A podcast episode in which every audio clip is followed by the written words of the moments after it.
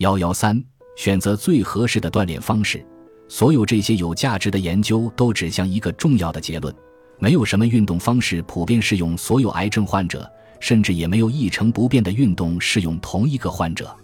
同抗癌六法生活方式的其他因素一样，每个人应当倾听自己身体的声音，及时确定在某个时间点什么是最有益处的。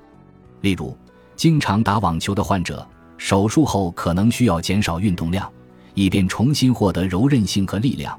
在回到球场之前，保证有完整的休息、效果好的夜间睡眠。治疗期间练习瑜伽可能是他的最佳选择。待治疗结束，感到身体更加强壮后，他可能会发现，尽管已有六个月不曾打球，但是练习瑜伽让他减少了压力，他的网球技术居然进步了。应当根据每个患者的特殊情况和个人需要，精确确定何种身体运动最合适。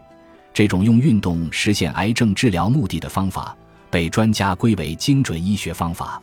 我们还忽略了许多其他有益健康的身体活动，尤其是适合老年群体的活动，而他们是癌症发病率最高的群体。园艺就是一种很好的活动方式，身体需要不停走动，也要灵活伸展，还有机会接触阳光和新鲜空气。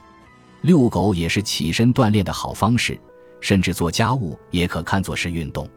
研究显示，比这个更简单的是站立，站立总比坐着有益健康，所以我们应该找机会多站立，可以站着打电话、开会、看电视等。